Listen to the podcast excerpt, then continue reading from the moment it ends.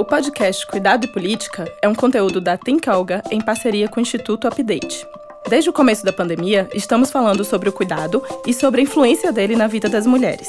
Aqui, a cada episódio trazemos convidadas que nos ajudam a entender como o trabalho de cuidado e a política estão presentes em todos os momentos dos nossos dias. Quem são as candidatas e eleitas que estão fazendo diferença nesse cenário? Quer saber mais sobre elas? Então sobe o som e vem com a gente! E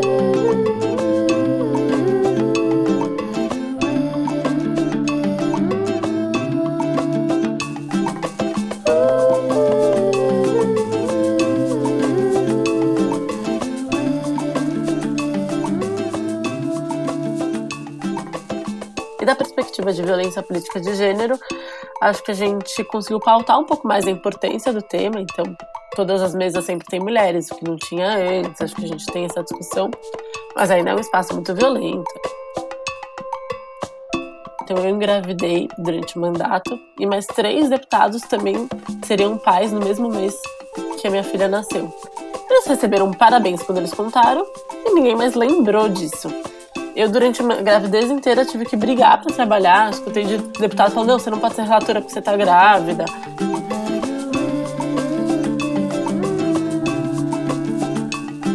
Cuidado e Política é o tema investigado pela Tencolga em parceria com o Instituto Update. Nesse episódio, convidamos para a conversa Marina Elou, da Rede Sustentabilidade. Ela é deputada estadual em São Paulo e acaba de ser reeleita com mais de 80 mil votos. Em 2020, foi a pessoa mais jovem a concorrer à Prefeitura de São Paulo, o que mostra o seu mergulho de cabeça na política. Marina Elou tem como principais pautas infância, meio ambiente e desenvolvimento sustentável e a vida das pessoas. Ela é mãe de Martim e de Lara e defende que a maternidade também é um ato político. Por isso, priorizar as mães e as crianças é uma de suas bandeiras, o que envolve os direitos da infância e a luta pelas mães solo. Mas ser uma deputada estadual com esse tipo de posicionamento já rendeu ataques misóginos desde que ela foi eleita em 2018. Então hoje vamos conversar com Marina sobre como é ser mulher na política e como é fazer política para as mulheres. Bom, é, Marina, muito obrigada pela sua presença. Esse é um podcast que está sendo gravado em parceria entre o Instituto Update e a Tencolga. Eu sou Amanda, sou jornalista e líder desse laboratório de inovação que está investigando os impactos da pandemia na vida das mulheres e outros temas também relacionados, né? Então, hoje a gente está falando sobre política e cuidado, e você é uma das vozes, né, que levam esse tema enquanto deputada né, estadual por São Paulo. E a gente queria pedir para você se apresentar para as nossas ouvintes e também leitoras né, da Tencolga. Bom, é um prazer e uma alegria estar aqui para mim. Muito obrigada pelo convite. Então, é uma honra para mim estar aqui nesse podcast falando de um tema que para mim é tão importante. Eu sou Marina, tenho 35 anos, sou mãe do Martim, de 4 anos, e da Lara, de 2 anos. Eu estou deputada estadual pela Rede Sustentabilidade Sou formada em administração pública, tive a possibilidade de trabalhar com sustentabilidade, que, na minha opinião, é o nosso grande é, desafio enquanto humanidade pensar uma nova forma de desenvolvimento. Tive a oportunidade de trabalhar numa grande empresa, na Natura, onde eu aprendi muito, trabalhei na área de inclusão, criei a área de diversidade, mas sempre achei que a política podia ser melhor. Quando eu quis entrar na política, eu vi de todo mundo que eu estava louca, porque eu não sou de família de político, não era de nenhum partido grande, nenhum de movimento que não quero ser eleita, porém deu certo e estou bem feliz de estar aqui. Obrigada, Marina. A gente está muito feliz de estar aqui com você também. Eu queria começar te perguntando se você tem acompanhado essa onda de cuidado que a gente tem vivido na América Latina, levantada por mulheres de vários espaços, né? Então, tem um movimento acontecendo no Chile, que a gente cobriu, que, né, enfim, estava buscando uma nova constituinte paritária de gênero, que não foi aprovada, infelizmente, mas que trouxe uma carta, né, com uma série de marcos e pedidos e propostas de lei, né, que incluem o cuidado de diversas formas. Na Argentina, a gente tem, né, uma nova lei que garante aposentadoria para mães, enfim, e aí eu queria saber um pouco se isso tem sido uma lufada de esperança aqui para nós no Brasil, se você tem acompanhado e se inspirado nesses projetos também. Eu tenho super acompanhado, inclusive bastante por vocês, parabéns pelo trabalho. e me inspira particularmente, me traz uma lufada de esperança. Mas, infelizmente, não vejo isso ainda replicado na nossa política institucional e na nossa sociedade aqui no Brasil. Acho que tem um, um caldeirão de aprendizados acontecendo na América Latina e também em outros países do mundo sobre esses temas que são importantíssimos, que são temas concretos na vida das pessoas, mas ainda no Brasil eu vejo que a gente está muito distante ainda dessa discussão, principalmente na política institucional, ali com os meus colegas que não tem isso no radar e não tem ainda um, uma solidez dessa discussão na sociedade para que se reflita dentro da política institucional. Então eu vejo que a gente está bastante é, distante ainda de conseguir avanços importantes como esses que você mencionou aqui no Brasil.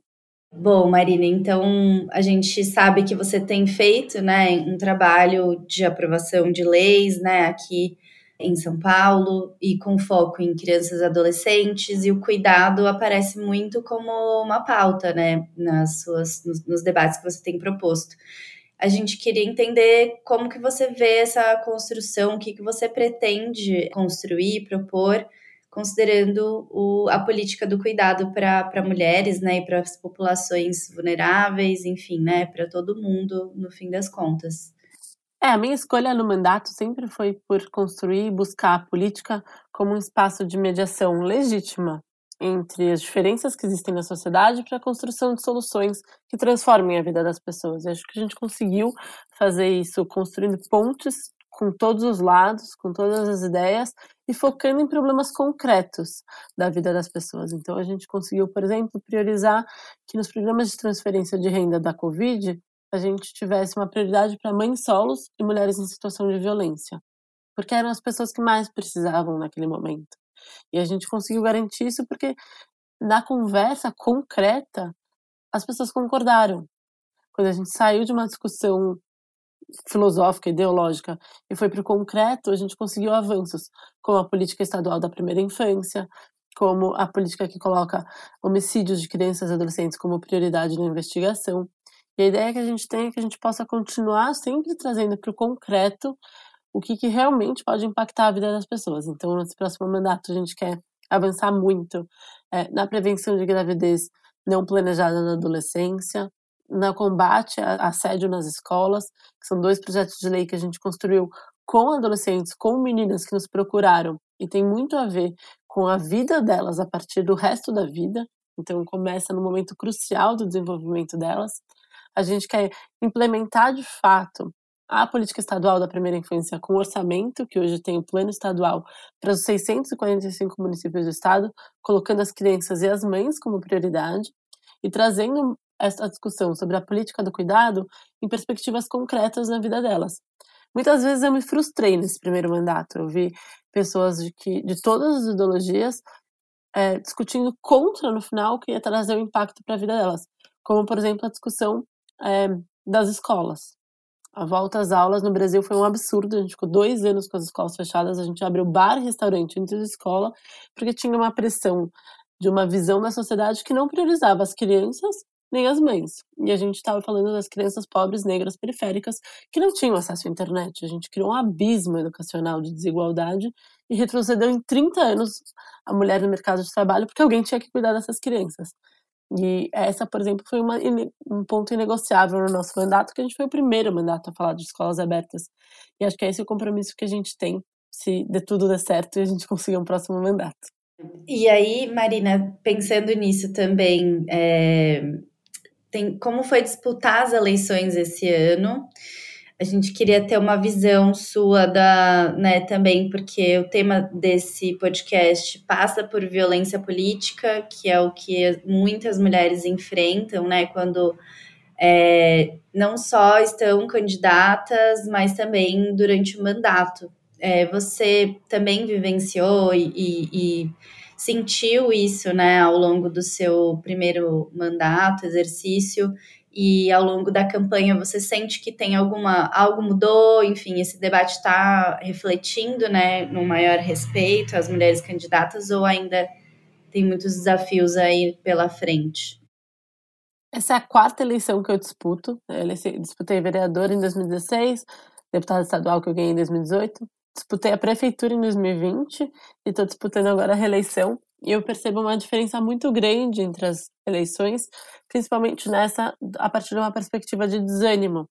Eu sinto as pessoas muito desanimadas, muito desconectadas, muito chateadas mesmo, muito desapontadas com a política e sem nenhuma vontade de interagir, sem nenhuma vontade de é, participar desse momento tão importante da decisão do futuro delas, com uma diferença brutal, assim, de 2018 e 2020, em que as pessoas olhavam para a política com alguma perspectiva de experiência, com alguma perspectiva de mudança. E isso tem sido muito é, concreto nessa eleição, tem sido muito desafiador, tanto nas ruas como na mobilização de pessoas para conversar.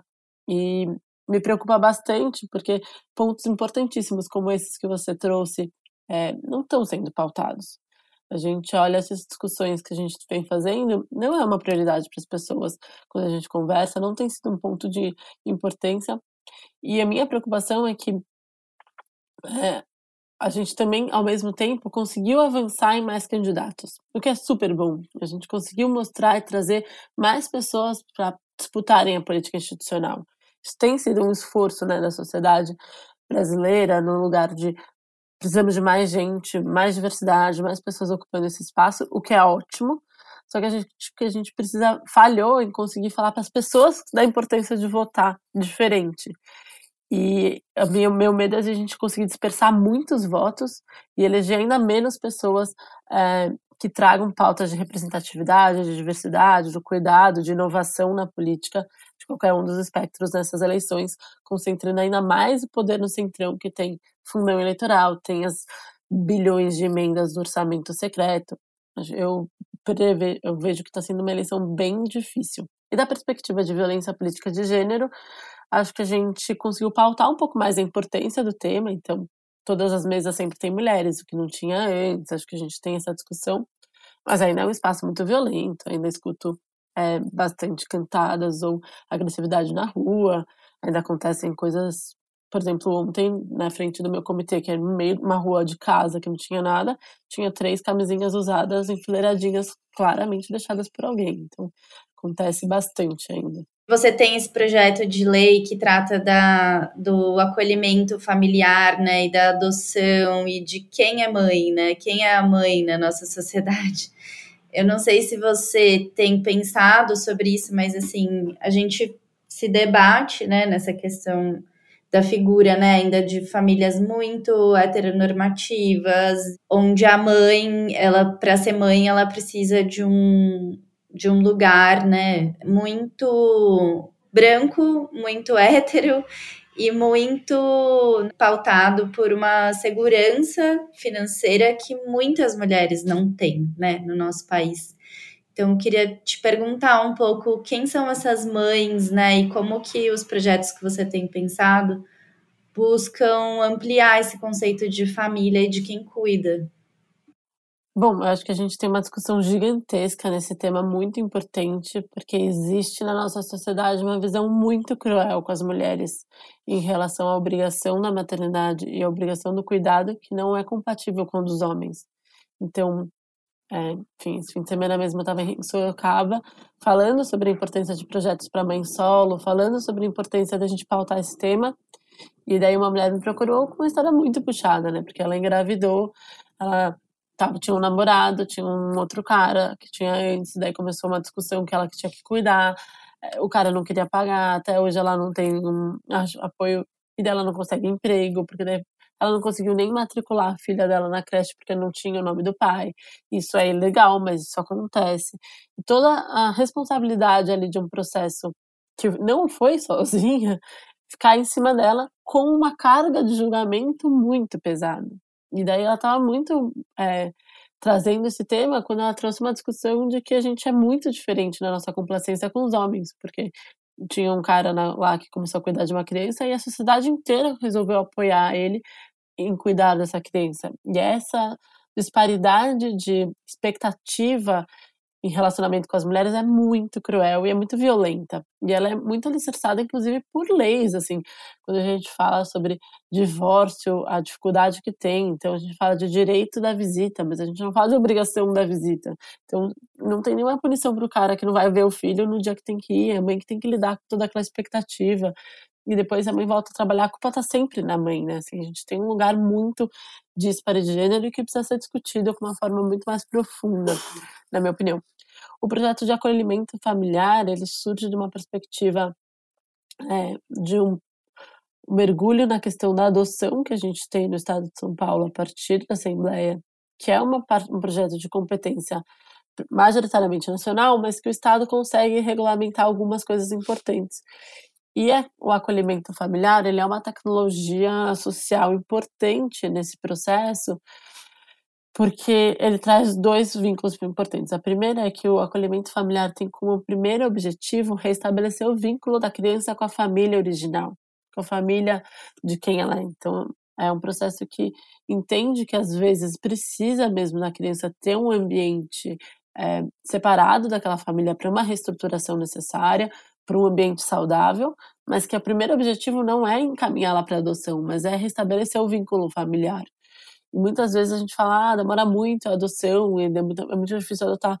Mas tem que ser mesmo, porque o objetivo primeiro é que a gente possa garantir que as famílias e as mães e as crianças possam ficar juntas e que elas tenham as condições para ficar.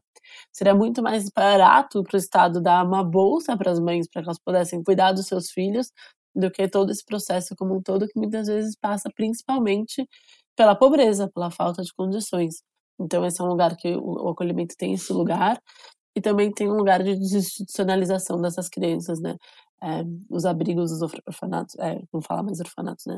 As casas de acolhida são necessárias muitas vezes e não dá para dizer que não são, porém a, o acolhimento familiar ele é muito mais cuidadoso com essa criança então, é um lugar de fortalecer essa política, que já é uma política pública, que já está prevista no ECA, que já funciona, mas que a nossa lei vem a partir dessa profunda escuta de, de proximidade com essas histórias. Eu mergulhei profundo nisso, entendendo onde que a gente pode melhorar.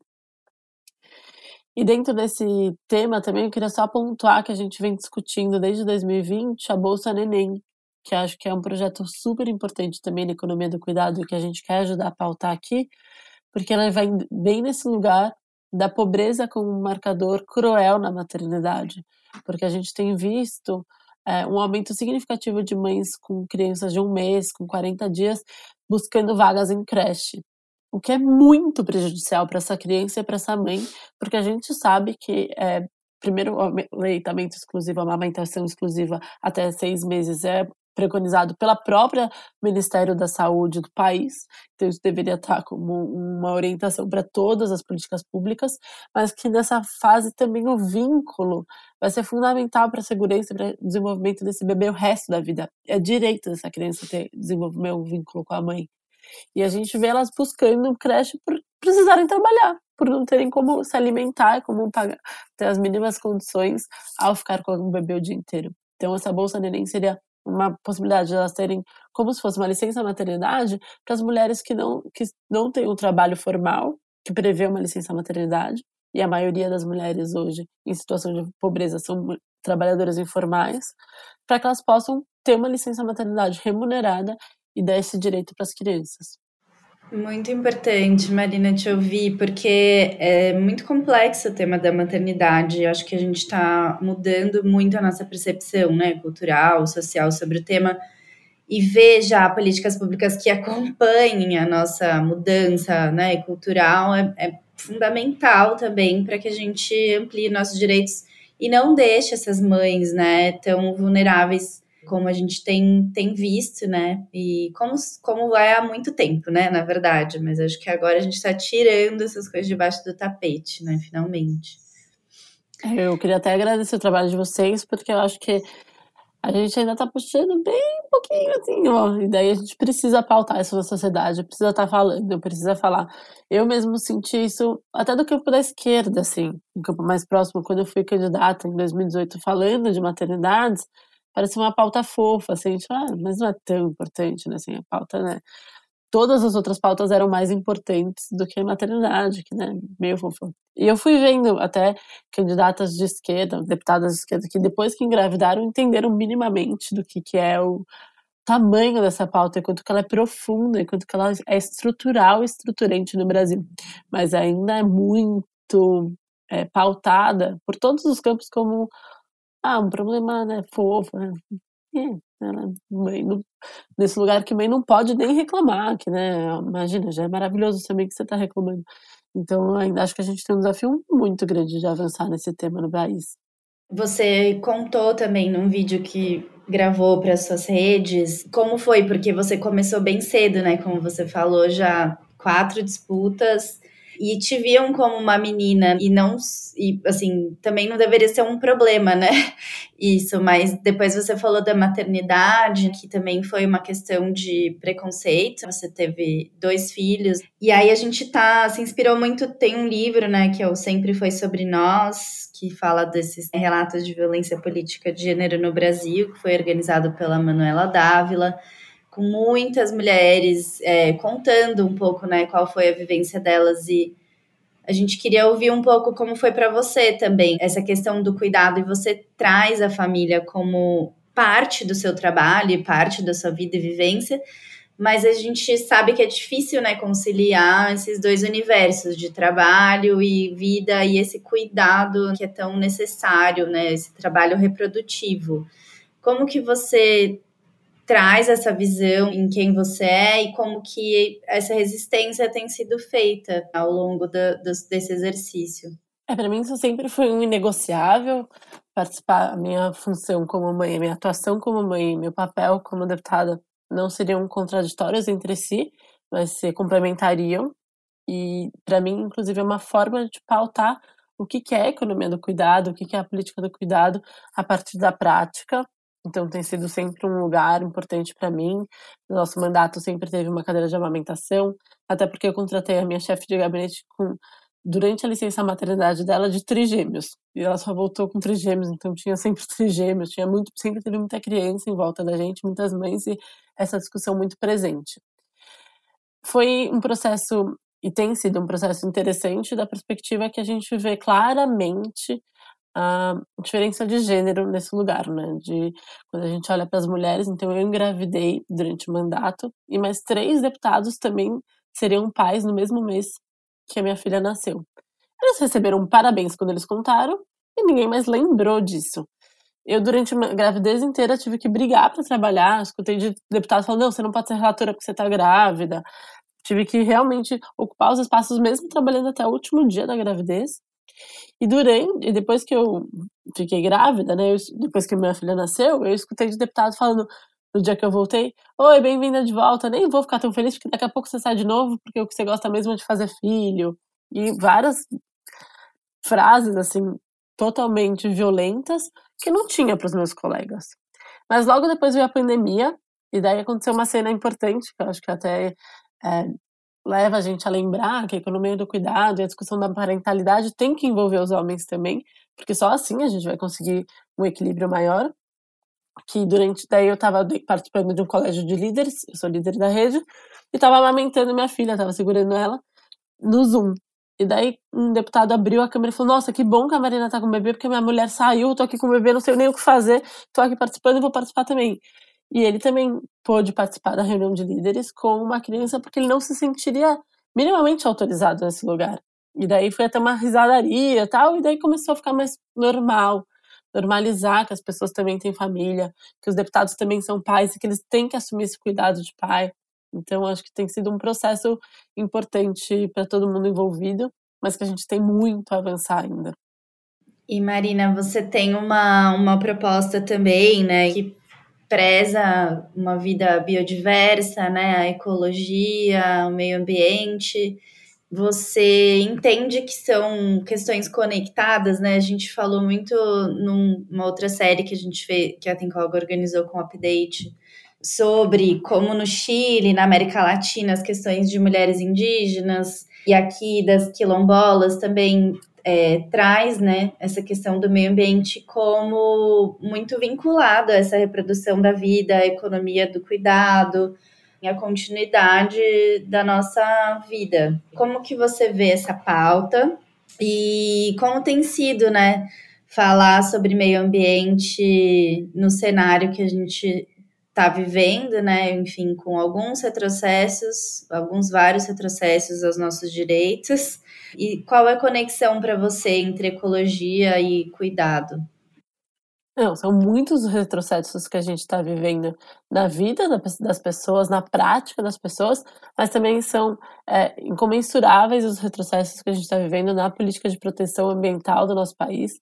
Então, é um momento bastante desafiador em que a gente tem a oportunidade de unir essa visão desse desenvolvimento. Quando a gente fala de desenvolvimento sustentável, ela passa necessariamente pela criação de um novo ethos de desenvolvimento.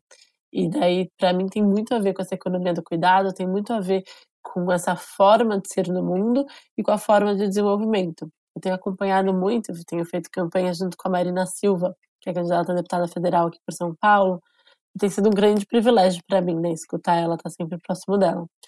E o que e ela tem trazido muito que a gente está no desenvolvimento de uma mudança do ter para o ser, uma ética de ter para a ética do ser, e dentro desse lugar faz muito sentido quando a gente valoriza mais as relações, quando a gente valoriza o cuidado e quando a gente entende que a convivência com a nossa é, economia e com o nosso espaço passa pela convivência nossa com o meio ambiente, com a nossa água, com o ar que a gente respira, com a natureza que a gente está.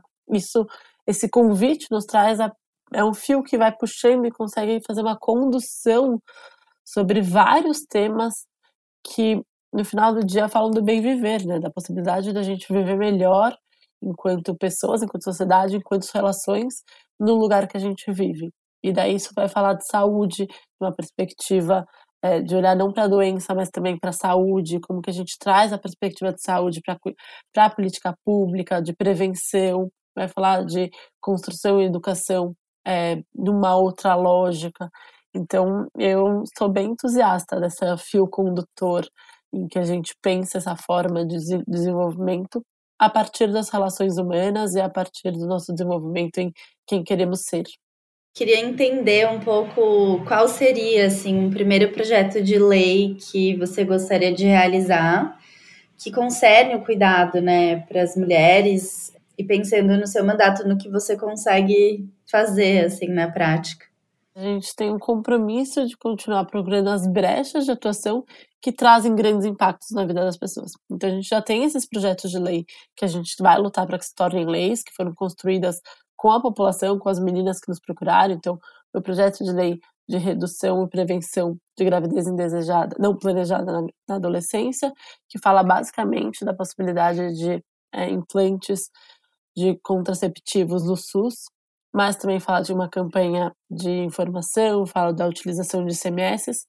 É um modelo que a gente testou em Ribeirão Preto com a USP de Ribeirão Preto e a gente conseguiu reduzir lá em 46% o número de gravidez não planejada na adolescência. Foi muito significativo, então é um trabalho que a gente quer avançar. É, o projeto de lei Escola Sem Assédio a gente foi procurada por umas meninas que sofreram assédio numa escola. Daí, em vez de a gente atuar só no caso dessas meninas, a gente fez um grande chamado para várias escolas públicas, montamos um grupo de meninas, demos um curso legislativo, elas identificaram, identificaram três brechas na lei hoje. Uma é qual a transparência a partir da denúncia, porque hoje a menina denuncia e não sabe mais o que acontece, ninguém mais conta para ela.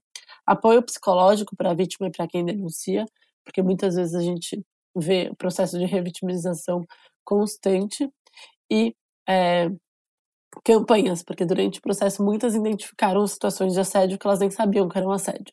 Elas construíram esse projeto de lei protocolar, então a gente quer aprovar esse projeto de lei e a gente quer continuar colocando a discussão sobre maternidades, mães e cuidado como uma pauta a ser discutida aqui no Estado. Maravilha. Por fim, queria saber o que, que você espera, né, para quem hoje é mulher e se elege para um cargo público nessas eleições. É, eu espero bastante resiliência e cuidado. Durante o nosso mandato, a gente criou uma rede que chama Confraelas, que é uma rede de mulheres eleitas aqui no estado de São Paulo. Hoje tem 55 vereadoras e, e eu como deputada, porque uma, deputada, uma vereadora de uma cidade que chama Queluz me procurou chorando, falando que ela se sentia muito sozinha. E eu me senti muito sozinha muitas vezes também. E daí, dentro desse lugar, a gente viu que as mulheres, a gente tinha um trabalho, um esforço muito grande para as mulheres serem candidatas. Daí, o terceiro, segundo esforço é para que elas fossem eleitas. E a gente ainda precisa trabalhar mais aqui. Mas depois de eleitas, é um espaço bastante violento, e por isso que a gente tipificou a violência política de gênero no Brasil, mas bastante solitário também. A gente está falando de 645 municípios aqui no estado de São Paulo, que vários municípios têm uma vereadora só ou duas. E elas se sentem muito sozinhas. A gente criou esse grupo que tem apoio psicológico, tem coaching, é suprapartidário, tem sido um espaço bem legal de apoio, mas que a gente possa apoiar as mulheres eleitas também, que a gente possa dar força para que elas possam desenvolver o seu trabalho, porque a gente ainda tem toda uma luta para ocupar os espaços de poder de, depois de eleitas. E acho que esse é um lugar é, importante para a gente como sociedade, e é um compromisso que eu tenho de seguir apoiando agora, agora as candidatas e depois as mulheres que forem eleitas. E nesse tema também, é, que a gente possa acompanhar e dar visibilidade para os bons projetos, criar redes, focando no que de fato transforma a vida das pessoas. Eu tô bem, isso eu tô bem animada. Acho que as mulheres fazem isso bem e acho que a gente está é, Gilberto Gil tem essa frase, né? Que a gente melhora e piora ao mesmo tempo. Acho que a gente piora, mas a gente também melhora. E eu tô, gosto de olhar para o que a gente tem melhorado. Maravilha, Marina, muito obrigada. Estamos aqui torcendo para que você possa se reeleger e também ter o melhor mandato possível, que a gente possa ter essa rede próxima também entre sociedade civil e todas as mulheres eleitas e que a gente tenha esperança aí com a política, porque eu acho que é um grande caminho, né, construído e que precisa crescer e aumentar para que a gente consiga mudar a política, né? Como você mesma fala. Muito obrigada. Eu acho que vocês fazem uma contribuição importantíssima para que a gente possa transformar a política. A gente precisa ter uma sociedade que valorize isso e que a gente paute esses temas e traga essa consciência. É muito importante e contem comigo para que a gente possa seguir trabalhando por uma política e por uma sociedade melhor para todas as pessoas.